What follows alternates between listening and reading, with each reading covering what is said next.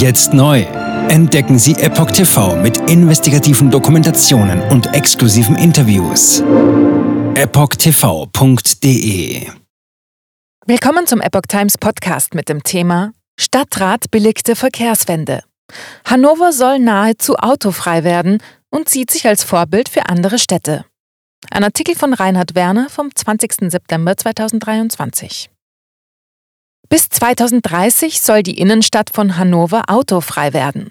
Oberbürgermeister Belit Onay will jedoch noch weitergehen. Er will Parkplätze aus dem öffentlichen Raum verbannen und Zonen mit Tempo 20 oder 30 deutlich ausweiten. Bereits seit 1241 besitzt Niedersachsens Landeshauptstadt Hannover das Stadtrecht. Menschengerecht ist sie jedoch offenbar bis heute noch nicht. Zumindest lässt sich dies aus Ankündigungen des seit 2019 regierenden grünen Oberbürgermeisters Belit Onay schließen. Dieser will, so berichtet die Welt, Hannover nämlich erst zu einer menschengerechten Stadt transformieren. Weichen müssen soll dafür vor allem der Individualverkehr. Die Stadt soll nämlich nahezu autofrei werden. Hannover soll mehr Zonen für Tempo 20 und 30 bekommen. Autos aus dem Innenstadtbereich innerhalb des Cityrings zu verbannen, hatte Onay bereits im Oberbürgermeisterwahlkampf versprochen. Umfangreiche Staus und teilweise chaotische Zustände in der City von Hannover hatten manche Bürger offenbar für radikale Lösungsansätze empfänglich gemacht. Auch der rot-grün dominierte Stadtrat hat Onays Vorhaben bereits gebilligt. Vor allem der Durchgangsverkehr soll, so der Spiegel, dem Innenstadtbereich ferngehalten werden. Unter einer autofreien Stadt versteht Onay eigenen Angaben zufolge, dass kein Auto zu viel in der Stadt sei. Anwohner dürften ihre privaten Parkplätze weiterhin behalten, auch der Taxi- und Lieferverkehr bliebe erhalten. Allerdings müssten sich auch diese auf möglichst überall Tempo 20 oder maximal Tempo 30 einstellen. Auch sollen Fahrstreifen zurückgebaut werden zugunsten von Rad- oder Fußgängerwegen. Straßenrandparken soll künftig der Vergangenheit angehören. Einige Straßen und Tunnel werden künftig nicht mehr durchfahrbar sein. Fahrbahnen eingeschränkt, Parken nur noch in Parkhäusern.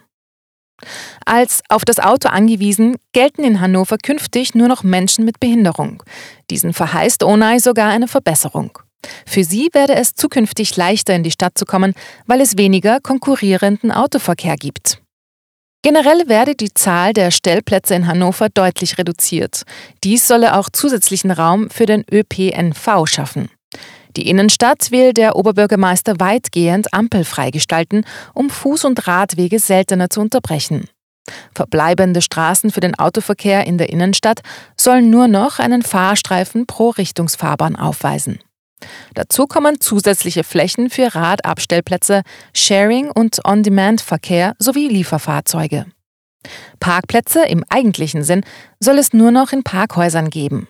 Lediglich dort will man in Hannover auch Ladesäulen für E-Autos aufstellen.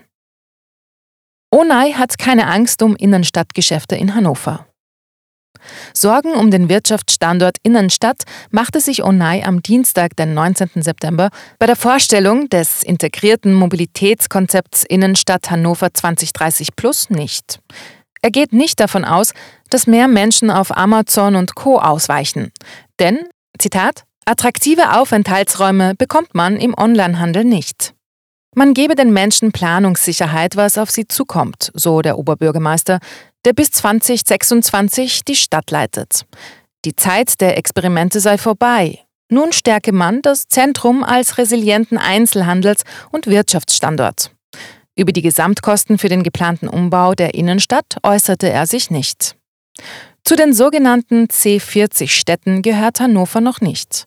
Die Pläne der rot-grünen Ratsmehrheit ähneln jedoch in vielen Bereichen den Zielvorgaben, die man von jener globalen Städteinitiative kennt. Bedarf an motorisiertem Verkehr reduzieren. Auch dort heißt es in programmatischen Verlautbarungen, man wolle im Bereich der Mobilität den Bedarf an motorisiertem Verkehr reduzieren.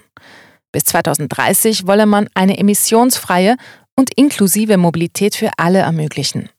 Am Schluss soll unter anderem eine kompakte und gemischte Stadtentwicklung stehen, die Wohnen, Arbeiten, Einkaufen und Freizeit näher zusammenbringt. Ab 2030 strebt man unter dem Banner des C40-Projekts an, für 170 Millionen Menschen ein Leben in sogenannten Null-Emissionszonen zu ermöglichen.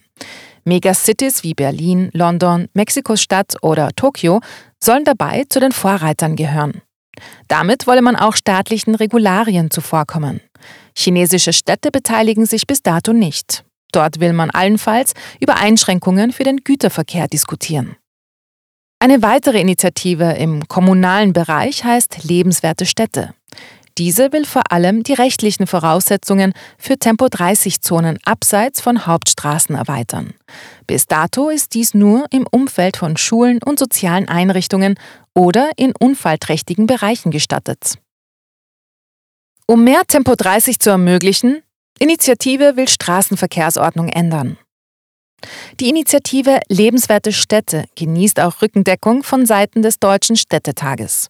Dessen Präsident Burkhard Jung äußert in einer Erklärung, die Kommunen bräuchten vor Ort mehr Entscheidungsspielräume, um den Verkehr effizienter, klimaschonender und sicherer zu machen. Jung beteuert in diesem Zusammenhang, man wolle in unseren Städten nicht flächendeckend Tempo 30 einführen. Außerdem sei man gegen pauschale Regelungen für alle Städte. Um den Städten mehr Spielraum für Modellversuche zu geben, müsse jedoch die Straßenverkehrsordnung geändert werden. Kritiker befürchten hingegen, dass ein solcher Schritt zum Türöffner für ideologisch bedingte Schikanen von Autofahrern werden könne.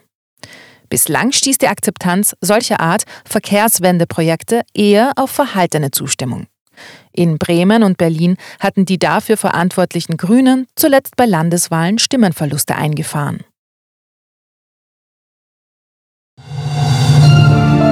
Jetzt neu. Entdecken Sie Epoch TV mit investigativen Dokumentationen und exklusiven Interviews. Noch heute kostenfrei anmelden und völlig unverbindlich testen. Sehen Sie jetzt gratis den weltweit ersten Dokumentarfilm zur ESG-Bewegung Der Schattenstaat. Wer hat die Kontrolle? Eine originale Epoch Times Produktion. Besuchen Sie uns auf epochtv.de. Politiker machen Gesetze, CEOs machen Gewinne. Doch das ändert sich jetzt alles. Die Zukunft passiert nicht einfach so. Die Zukunft wird von uns gestaltet, durch eine mächtige Gemeinschaft wie Sie hier in diesem Raum. Wir haben die Mittel, um den Zustand der Welt zu verbessern. Es gibt eine wachsende Bewegung, die Unternehmen, Regierungen und globale Institutionen zusammenbringen will. Ihr Ziel ist es, sich mit Themen wie Klimawandel, Rassismus, Ungleichheit und Waffenkontrolle zu befassen. Diese Bewegung nennt sich ESG. Wie funktioniert sie? Und wie wird sie unser Leben verändern? Bändigen wir die Wall Street nach unserem Willen?